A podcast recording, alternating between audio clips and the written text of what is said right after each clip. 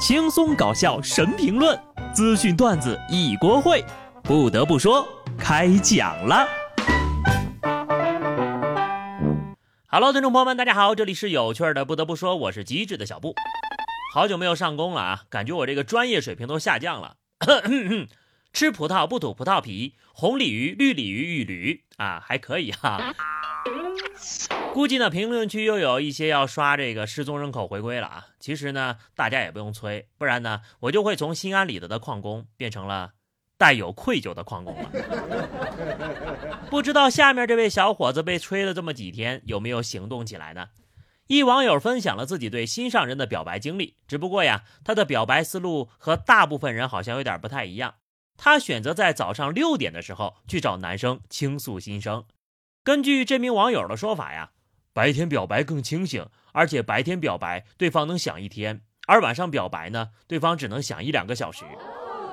这样的逻辑我真是第一次听说呀！先不管男生有没有想一天啊，只不过你大早上六点，谁家好人能保持清醒的去听别人跟自己表白呀？我甚至都怀疑他是看准了对面是迷糊状态，趁机让对方顺势答应了。而且呢，根据后续来看。这位勤快的女网友呢，要将自己的表白计划持续一周，也就是连续七天的早上六点。虽然说我不知道这个男生到底做错了什么，但我还是劝他，不行就答应了吧。这学校里面都不敢连续七天早八呀。这个女生的毅力可见一斑，真等到她七擒你之后，那就是被任意拿捏了。不得不说，现在的姑娘们那真的是勇气可嘉。江苏无锡一网友发布视频称，一女子不慎被老鼠咬到手，接着反咬了老鼠的头。当事人呢是他的室友。当时呀，老鼠跑进屋里就被这个室友给抓住了。老鼠急了，就咬了他一口。室友觉得自己被挑衅了，就朝着老鼠的头咬了一口，并留下了两个牙印儿。事后呢，室友就去看了医生了。医生也表示活久见呐，给他打了破伤风和狂犬疫苗。看到老鼠头上还有牙印儿，我真的是笑不活了呀！就是不知道老鼠被人咬了之后，需不需要打个狂人疫苗啥的。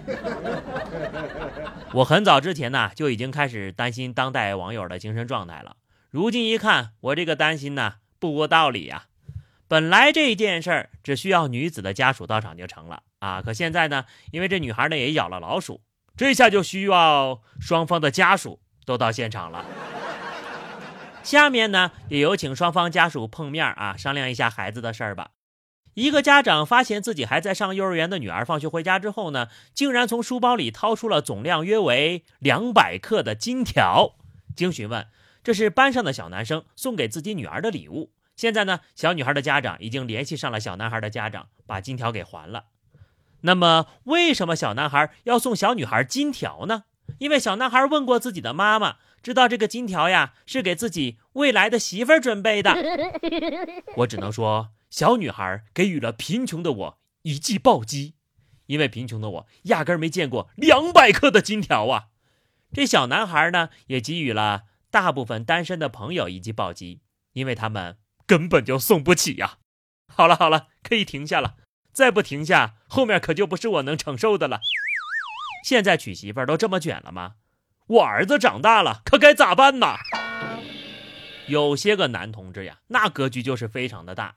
上海一大龄宅男王某通过网络认识了女友张某，张某呢对王某隐藏了自己已婚已育的事实，因此呢两人线下交往了五年多，但关系呀却始终停留在看电影、吃饭、逛街等层面。张某的丈夫呢也始终没有发现异常，因为张某和她的丈夫曾长期失业。张某呢，便多次向王某以各种理由要钱，王某呢就成了一家老小的供养者。这王某呢，甚至也宁可负债两百万，甚至抵押房子，也要跟这个张某在一块儿。王某的老板还答应啊，帮这个张某介绍个工作呢。后来就发现人家已婚已育了，而且呢，王某又突然欠下了巨额的债务，王某的老板就报了案。张某到案之后呢？王某还希望警方能够撤案呢。哎呀，这个张某的老公表示愿意抵押房子，配合退赃退赔。目前呢，他们两口子都已经被抓了。不得不说，这老板呢人还怪好嘞，还想着帮员工家属解决工作问题。发现已婚已育之后呢，还拉着员工报警。就是这个员工呀，有点执迷不悟呀，可能得不到的。就是最好的吧？也不知道这人爱的死去活来，到底图点啥哈？那爱到最后也不就一无所有了啊？不对，他还有他的债务。他是张某的隔壁老王，也是张某的钻石王老五。未婚的、已婚的、离婚的、有钱的、没钱的，都沉默了。下面这个事儿吧，爱玩手机的我也沉默了。长沙的陈先生看到一个公司发起的自律挑战，在三十五天之内坚持不玩手机、按时作息，就能获得四十万的奖金。陈先生信心满满的花了九千块钱的报名费，结果第一天呢，就因为揉眼睛的动作被淘汰了。主办方就说了，这陈先生呀违反了不能遮挡面部超过三秒的规定。陈先生就认为这个规定不符合人体正常的生理需求。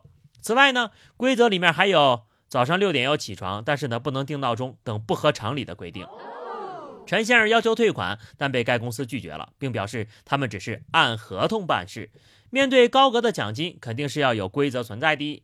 已经有超过二十名客户挑战了，但是呢，只有一两个坚持到了第六天拿回了报名费。有没有一种可能，就是人家压根儿不想让你挑战成功呢？你想赚人家四十万，人家呢就想挣你九千块。有人就说了，让我奶奶报名吧，八点睡，五点起，根本不会用手机。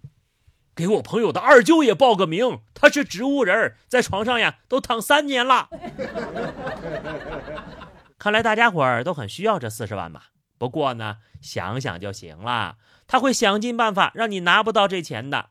不得不说，当你交了九千的时候，你就已经输了。